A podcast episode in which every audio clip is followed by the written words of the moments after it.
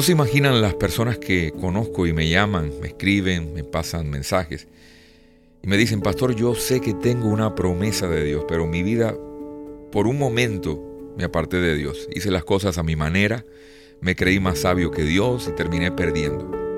Personas que tienen ahora matrimonios destrozados por malas decisiones, amarguras, una vida disfuncional y, realmente son gente que, que aman a Dios, que quieren comenzar a hacer las cosas bien, pero la gran pregunta es cómo revertir los efectos de la desobediencia del pasado. Han perdido familia, algunos me decían, he, perdido ministerio, he perdido eh, familia, he perdido cosas valiosas en mi vida y ahora no sé cómo comenzar, por dónde comenzar a armar este, este rompecabezas. Lo hice mal, pero ¿qué hago ahora? Yo no sé si hoy te estás haciendo esas preguntas, pero en el libro de Zacarías capítulo 9, verso 11, dice, eh, dice el Señor le dice al profeta, vuélvanse a la fortaleza, prisioneros de esperanza, y yo también les anuncio que les voy a restaurar el doble. La Biblia está llena de ejemplos de personas que hicieron las cosas mal, pero continuaron haciendo las cosas mal. Sansón tuvo una falla y un pecado, pero siguió en esa condición. El punto que su vida se reflejó algo que llamamos sequía, mortandad y pérdida.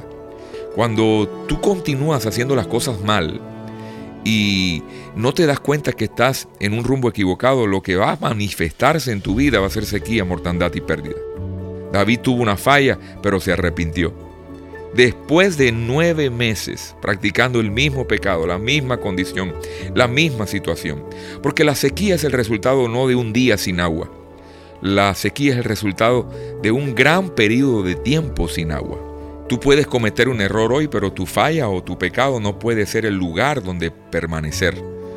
Eh, como el desierto no es un lugar para vivir, tampoco ese lugar de prácticas del pecado no puede ser un lugar de permanencia, porque se te va a manifestar en algún momento el dolor, la, amargura, eh, los de repente que muchas veces vienen a la vida de la gente y la gente se dice, pero ¿por qué? Y realmente tenemos que preguntarnos dónde hemos estado acampando todo el tiempo, porque eh, los desastres no ocurren por casualidad, las pérdidas no ocurren por casualidad, los accidentes no ocurren por, por casualidad. Por eso es muy importante dónde saber que, que estamos acampando. No es tan importante lo que hacemos, sino lo que hacemos después que hacemos lo que hacemos. Yo no sé si puedo explicarme en este día, pero si continúas haciendo las cosas mal, los de repente malos pueden venir a tu vida. Dios sabe que vas a fallar, que un día vas a pecar. Dios sabe que probablemente un día tú le niegues, tú cometas errores. Pero lo que Dios está esperando es que es qué vas a hacer después de haber cometido el error, el fallo o el pecado. Lo que marca la diferencia es lo que haces después de lo que sabes que está mal. Vemos el dolor, vemos las consecuencias, pero no reconocemos que hay algo que en nuestra vida tiene que ser corregido, tiene que ser restaurado. Y, y no solamente Dios el que tiene que hacer las cosas. Nosotros tenemos que tomar decisiones para salir del lugar que nos causó dolor, que nos causó pérdidas y que nos causó amargura.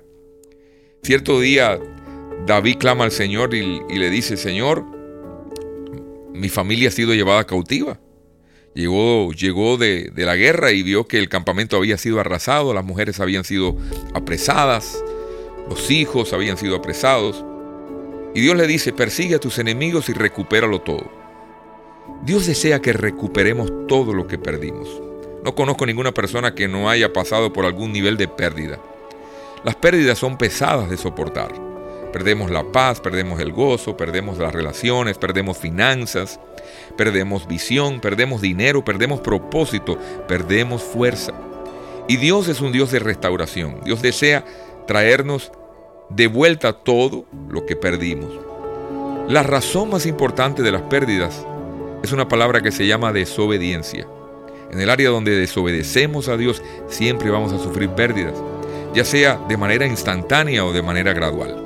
Probablemente alguien en nuestra línea de sangre le dio un derecho legal al enemigo por medio de la desobediencia. Por eso Jesús dijo, el ladrón viene para robar, matar, destruir, pero yo he venido para que tengan vida abundante.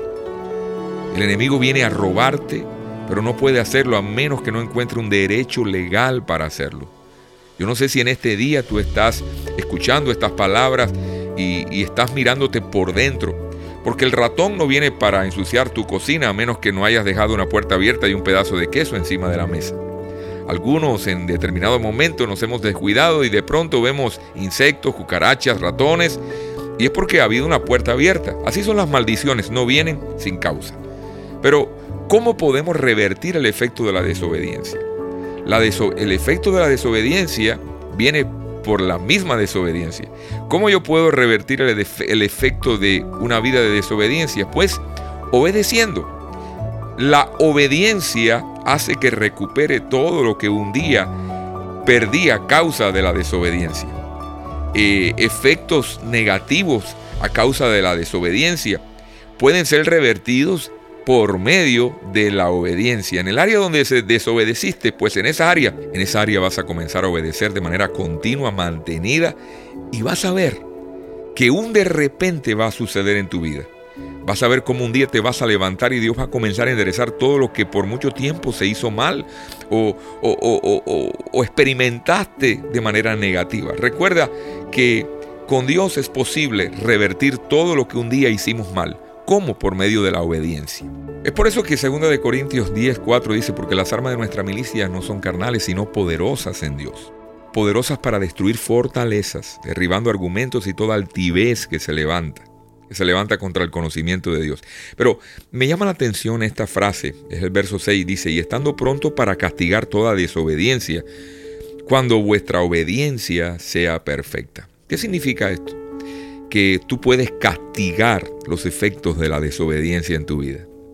Hay, hay efectos como pobreza, enfermedad, eh, pérdidas familiares. Esos son los efectos de la desobediencia que dice que las armas de, tu milicia pueden, pueden condenar ese efecto de la desobediencia. como cuando tu obediencia sea perfecta?